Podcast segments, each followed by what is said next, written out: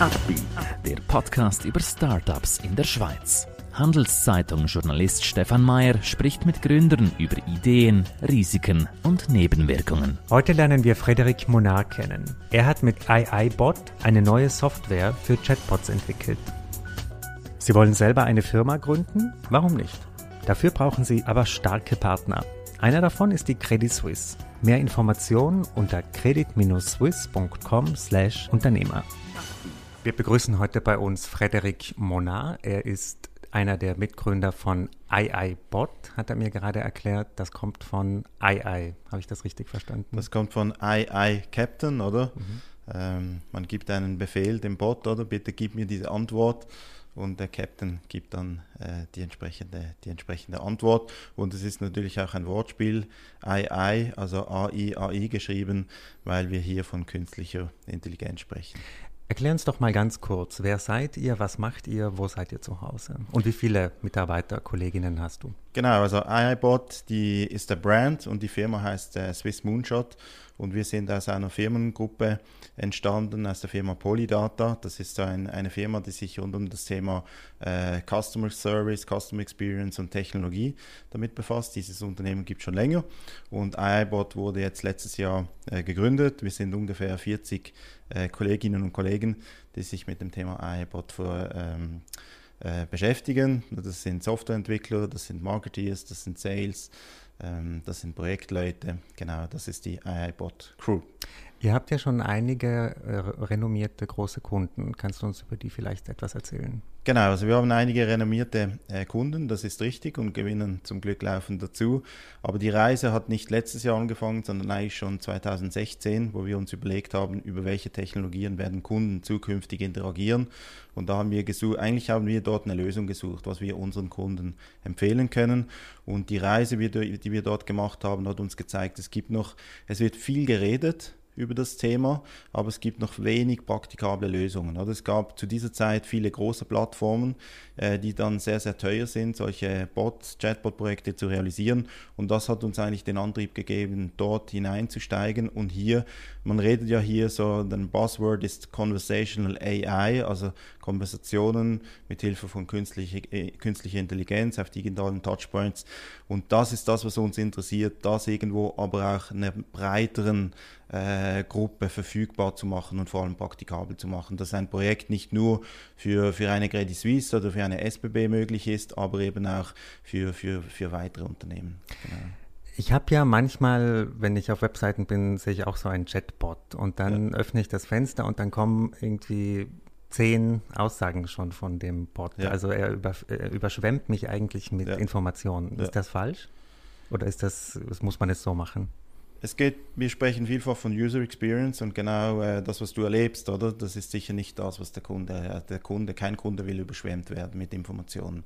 Das heißt, es ist sehr oft beim Thema Chatbot ist nicht nur ein technologisches Thema, aber ich muss versuchen, den User dort abzuholen, wo er ist.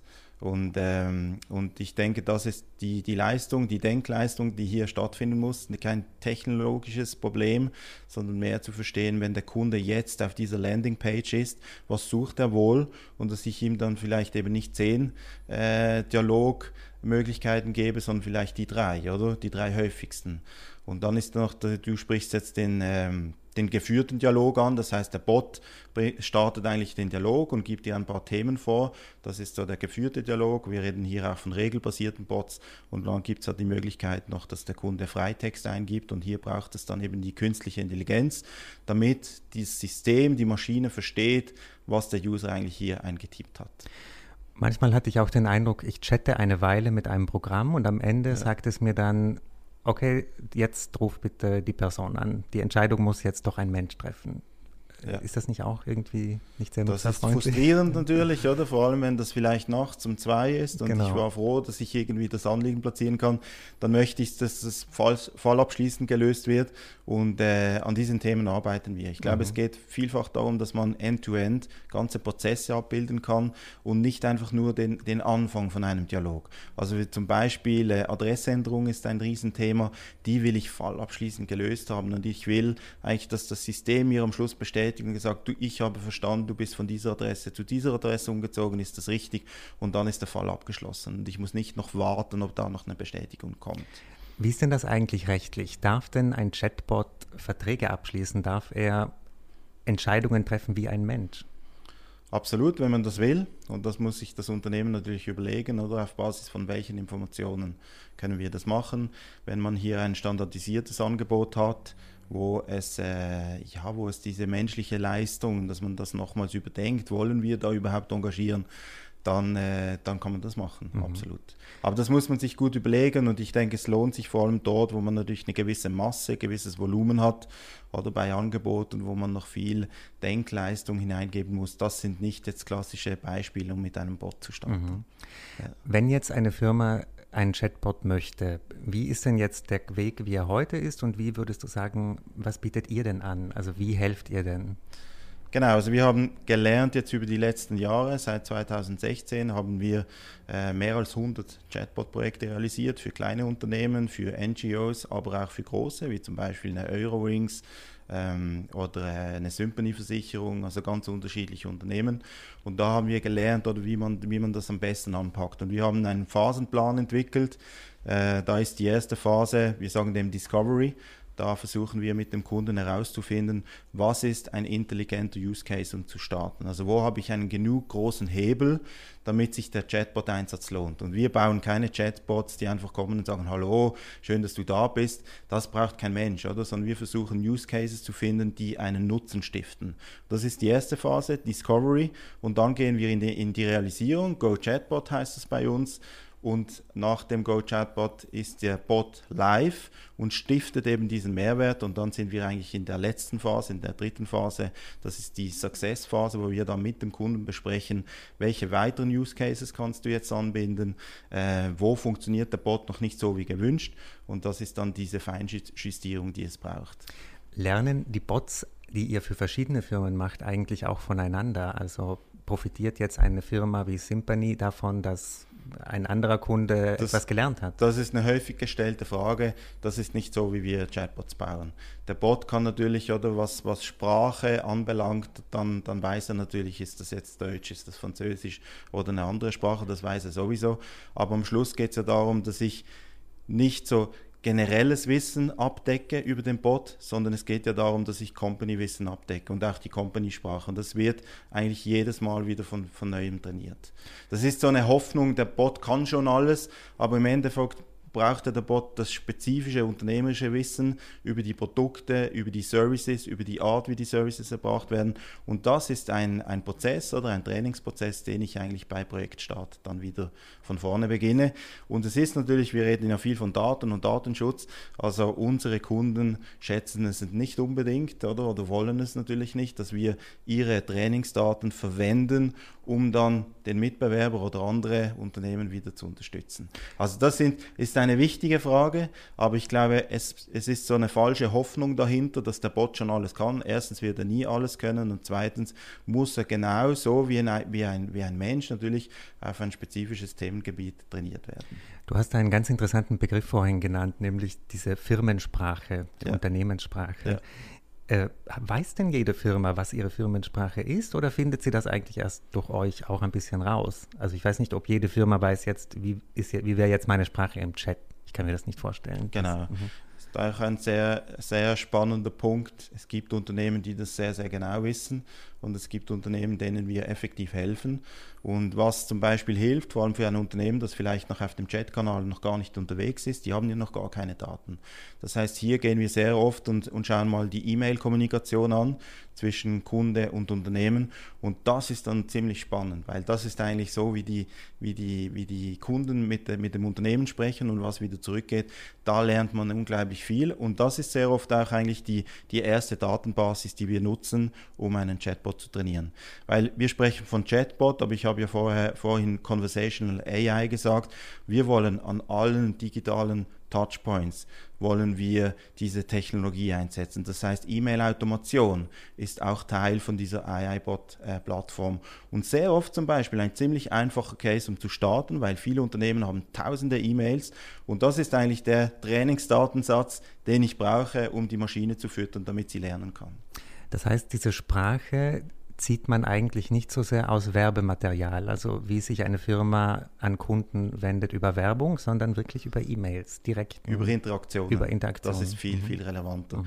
Oder jede Firma hat ja einen gewissen Slang oder Art, wie sie sagt, aber sehr oft sprechen die, die Kunden anders über die Produkte oder nennen die Dinge anders. Und das ist natürlich viel, viel relevanter, weil der Bot muss ja auf den Kunden eingehen. Und das ist dann teilweise, oder gibt es in Unternehmen gewisse Produkte, die so genannt werden, aber die Kunden auf der Straße das Produkt ganz anders benennen äh, oder die Kategorie ganz anders verstehen.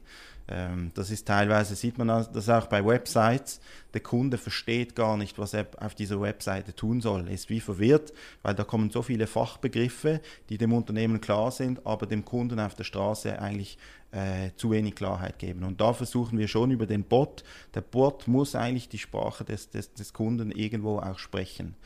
Aber klar muss der Bot nachher auch irgendwie das Bild des Unternehmens repräsentieren. Also wenn das ein sehr, form, sehr formelles Unternehmen ist, dann kann der Bot nicht kommen und sagen, hey du, ich helfe dir und, und noch mit Emojis und so weiter. Das muss dann schon zum Bild des Unternehmens äh, passen.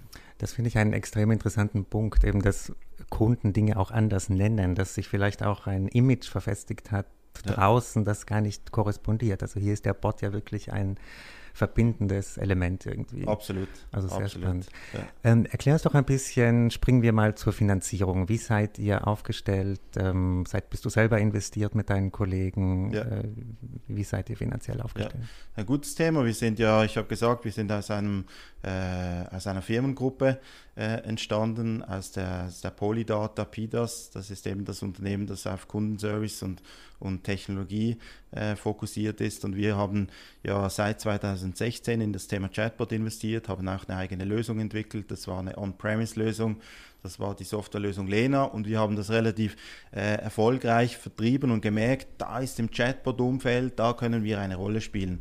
Und gesagt, gut, wir müssen jetzt in die Cloud gehen, wir brauchen ein Cloud-Produkt und wir wollen nicht einfach nur diesen Schweizer Markt bedienen, sondern wir wollen hier eine weltweite, eigentlich weltweite Mission angehen. Und das ist, äh, das findet in der Cloud statt und das hat natürlich auch dazu geführt zu überlegen, gut, was für Investitionen brauchen wir hier. Und äh, dann haben wir ein Jahr lang haben wir das entsprechende Geld gesucht schlussendlich. Und wir haben eine Unternehmerfamilie gefunden aus dem Kanton Aargau, äh, die gesagt hat, hey, wir wollen in, in Technologie investieren. Und es war für uns auch noch äh, äh, auch abzuwägen, was für Investoren wollen wir überhaupt. Ähm, und wir haben hier eine Investorenfamilie gefunden, die äh, schon lange tätig ist, die schon viele Krisen durchgemacht hat und die hier sehr, sehr nachhaltig denkt. Das heißt, wir sind nicht so äh, monats- oder quartalsgetrieben wie ein klassisches Startup, sondern wir ein, haben ein Commitment abgeholt über fünf Jahre, müssen natürlich hier entsprechende äh, Ergebnisse liefern, aber das gibt uns die Möglichkeit, dass wir nicht jedes Monat dem Geld hinterherrennen müssen und Geld auftreiben oder irgendwelche Investoren-Pitches machen müssen, sondern wir können uns auf die Entwicklung der Lösung und auf den Vertrieb konzentrieren. Und das ist eigentlich eine sehr, sehr gute mhm. Ausgangslage für uns. Das finde ich noch interessant, weil meistens eben viele Startups sammeln aus verschiedenen Töpfen mit irgendwelchen ja. Organisationen, bekommen kleine ja. Beträge. Also das gibt euch schon mehr Stabilität. Also du würdest das auch empfehlen, vielleicht auch mal eine Unternehmerfamilie anzusprechen, die vielleicht auch noch nie in Startups investiert hat Absolut. und versuchen mit der ein, eine Lösung zu finden. Absolut. Mhm. Und im Endeffekt ist es ja auch man spricht ja auch immer von Geschwindigkeit im Startup-Umfeld. Wenn ich dann zu viele unterschiedliche Investoren habe, die nicht die gleiche Sicht oder Zielsetzung haben, dann verliere ich auch als, äh, als Leiter von so einer Gruppe sehr, sehr viel Zeit. Mhm. Und das, mhm. ist, äh, das ist ein großer Vorteil. Wir können da ganz schnell Entscheidungen treffen. Wir hatten dann schon ein bisschen, wir sind ja letztes Jahr gestartet und dann ist die Corona-Krise gekommen. Das war schon ein bisschen so ein, ein Stresstest, oder? Wie, wie reagiert der Investor in einer solchen Situation? Und da kamen ganz klare Signale, dass wir hier antizyklisch agieren sollen, dass wir noch mehr Gas geben können. Und das ist, das ist einfach schön. Aber das entspricht uns auch als Personen. Also wir sind da längerfristig engagiert. Ich bin seit 15 Jahren in, in dieser Unternehmergruppe dabei. Wir zielen jetzt nicht auch auf den Exit jetzt in drei Jahren ab, sondern wir wollen hier etwas aufbauen. Wir haben eine klare Vision. Und äh, das ist vielleicht auch ein bisschen atypisch zu, zu generell, was im Startup-Umfeld äh, äh passiert. Mhm. Erzähl uns doch ein bisschen etwas über diese Chatbot-Szene Schweiz, wenn es sie gibt. Gibt es überhaupt eine? Ja, es gibt eine. Es gibt eine Chatbot-Szene und es gibt Leute, die, die hier auch im Influencing-Umfeld viel, viel machen. Es gibt eine Person, die sich ganz stark jetzt da mit dem Thema Chatbot auseinandergesetzt haben und die sehr der prominent das Thema besetzt. Das ist die Sophie Hundertmark, ähm, mit der wir natürlich auch im Kontakt stehen. Und es gibt, es gibt so schon Communities, die hier entstehen. Ähm, aber ich denke, der Schweizer Markt ist jetzt nicht der Markt, der am schnellsten auf dieses Thema Chatbot aufgestiegen ist, wo wir 2016 in Amerika waren. Da war das Thema schon viel präsenter. Und die sind natürlich auch offener neuen Technologien gegenüber. Der Schweizer ist sehr risikoavers. Er will immer so die 100% Lösung haben. Und das ist im Chatbot-Umfeld sehr, sehr schwierig. Und allgemein im ganzen Digitalisierungsthema. Bei der Digitalisierung geht es auch darum, Dinge auszuprobieren, mutig zu sein, zu schauen, wie der User reagiert. Und es geht nicht immer darum, die 100% Lösung zu haben. Da tun wir uns Schweizer ein bisschen schwer. Und äh, das hilft uns natürlich, dass wir hier den Markt nicht nur in der Schweiz sehen, sondern natürlich auch in Amerika, in UK, in Deutschland, in Israel zum Beispiel. Ähm, das hilft uns, dass wir hier auch ein Tick mutiger sind. Aber das heißt, ihr verbessert den Bot sozusagen nicht nur auf Deutsch, sondern parallel auch auf Englisch. Absolut. Und auf anderen Sprachen auch noch? Oder? Absolut, genau. Weil wir hier natürlich weltweit Kunden gewinnen wollen. Und es ist auch wichtig, dass wir da aus dieser Deutsch- oder Schweizerdeutsch-Blase auch ein bisschen ausbrechen. Und es gibt viele andere Sprachen. Und schlussendlich betrifft das Thema Sprache natürlich auch die Unternehmen in der Schweiz. Weil wir sehen dass zum Beispiel, wenn Sie ein Immobiliendienstleister sind, dann sind ganz, ganz viele Anfragen, die kommen, die sind nicht auf Deutsch. Oder? Das, sind dann, das sind dann alle Sprachen, die wir hier in der Schweiz haben.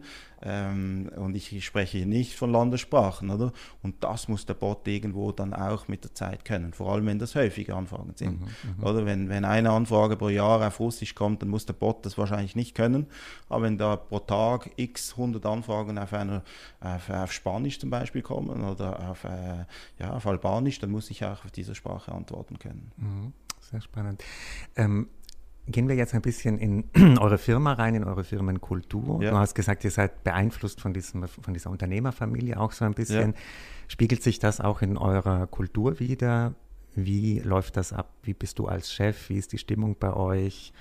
Wird viel geschrien oder ist das sehr harmonisch? Stimmt ihr über alles ab? Wie, ist so die, wie würdest du das beschreiben, wenn du morgens hinkommst? Ja, das müsste man die Kolleginnen und Kollegen mhm. fragen, also wie die Zusammenarbeit ist. Aber wir haben, wir setzen stark auf Kultur. Äh, das ist uns sehr, sehr wichtig. Wir haben sehr flache Hierarchien, aber wir haben auch ganz klare Auftrags- und Rollenverteilung. Also wir sind nicht die Wohlfühloase Startup, wo ich mich einfach irgendwie selbst verwirklichen kann. Das sind wir auch nicht. Wir haben klare Ziele und äh, fordern diese Ziele dann, äh, also die Resultate dann entsprechend ein. Aber wir haben einen sehr lockeren und kollegialen Umgang. Das ist uns sehr, sehr wichtig und wir versuchen langfristig auch in Mitarbeiter, aber auch in Kundenbeziehungen zu investieren. Mhm. Das ist uns extrem wichtig. Das heißt, wenn du einen Bewerber, sorry, wenn du einen Bewerber vor dir hast, ja. wie merkst du denn, der passt zu uns? Ja, da schaue ich also nicht so stark jetzt einfach auf, auf, den Background oder was er für Schulen gemacht hat. Das habe ich ja eh schon vorher gesehen. Wir versuchen zu schauen, was ist er für ein Typ Mensch und passt er kulturell in dieses Unternehmen. Wir haben viele Leute, die sehr, ähm, sehr viel Eigenverantwortung ist ein ganz wichtiges Thema ähm, die einfach ihren Job machen, auch wenn man nicht kontrolliert. Das ist bei uns sehr, sehr wichtig. Also man muss in diesem, ja, mit dieser Freiheit schlussendlich umgehen können. Das ist ein wichtiger Aspekt. Und dann suchen wir schon Menschen zusammen zu haben, die anständig miteinander umgehen, die fair miteinander umgehen, die auch das Soziale irgendwo auch äh, für sie wichtig ist. Mhm. Also so diese Einzel-Ego-Trips, Typen, die brauchen wir nicht, auch wenn sie sehr, sehr gut sind. Ähm, das ist dann vor allem für ein größeres Team, ist das dann sehr oft eine zu große Hypothek. Aber wie findest du das raus? Also der sitzt vor dir, sagst du ihm das dann so, wie du es mir jetzt gesagt hast, oder testest du ihn oder stellst du ihn mal an und schaust, ob es klappt und dann eben beendest du es schnell wieder? Wie, wie findest du das raus? Ja, das ist ein guter Punkt. Also wir, wir im Gespräch versuchen wir natürlich auch auf die Wertediskussion zu gehen, ähm, um dann zu schauen, wie er reagiert oder was er, was er für Werte hat. Das ist dann sehr oft auch noch spannend diese Diskussion einzugehen. Und das spürt man dann relativ schnell. Mhm. Im, Im, Endeffekt kann man machen, was man will. Es ist auch viel äh, Bauchentscheidung, ob das irgendwo passt. Am Schluss geht es auch ein bisschen um die Chemie. äh, passt es.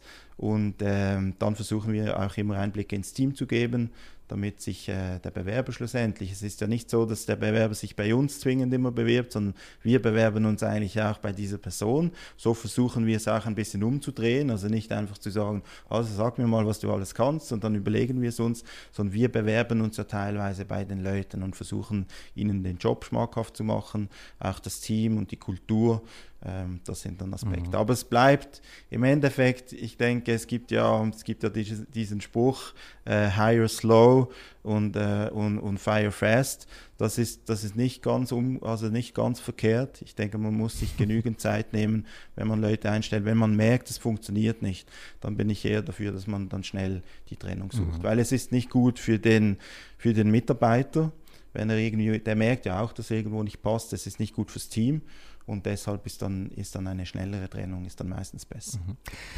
Mhm. Zum Abschluss schauen wir in die Zukunft. Wo steht denn ihr in fünf Jahren? Seid ihr dann Teil eines großen Konzerns? Äh, schaut ihr auf einen Exit? Wie ist denn, was wäre denn Ich hoffe nicht, dass wir Teil eines großen Konzerns sind. Nichts gegen große Konzerne, aber ich denke, wir, wir brauchen irgendwo auch noch diese diese Flexibilität und diese Geschwindigkeit, ähm, da sind wir eigentlich sehr froh. Ich hoffe, dass wir in fünf Jahren so weit sind, dass wir ähm, die Plattform sind, wenn es um das Thema Chatbot und Automation geht, äh, die sich äh, bewährt hat, die sich etabliert hat am Markt. Wir haben heute rund 100 Kunden auf der Plattform und äh, das wäre schön, wenn wir da weit über 10.000 Kunden auf dieser Plattform haben. Das ist, äh, das ist sicher das Ziel. Vielleicht allerletzte Frage, was ist denn für dich der beste das beste Chatbot-Erlebnis, das du jemals hattest? Mit welcher Firma, mit welchem das ist ein guter Punkt. Ich glaube, das beste Chatbot-Erlebnis, das ich hatte, das wird noch kommen. Äh, das wird noch kommen. Ich glaube, das hatte ich noch nicht.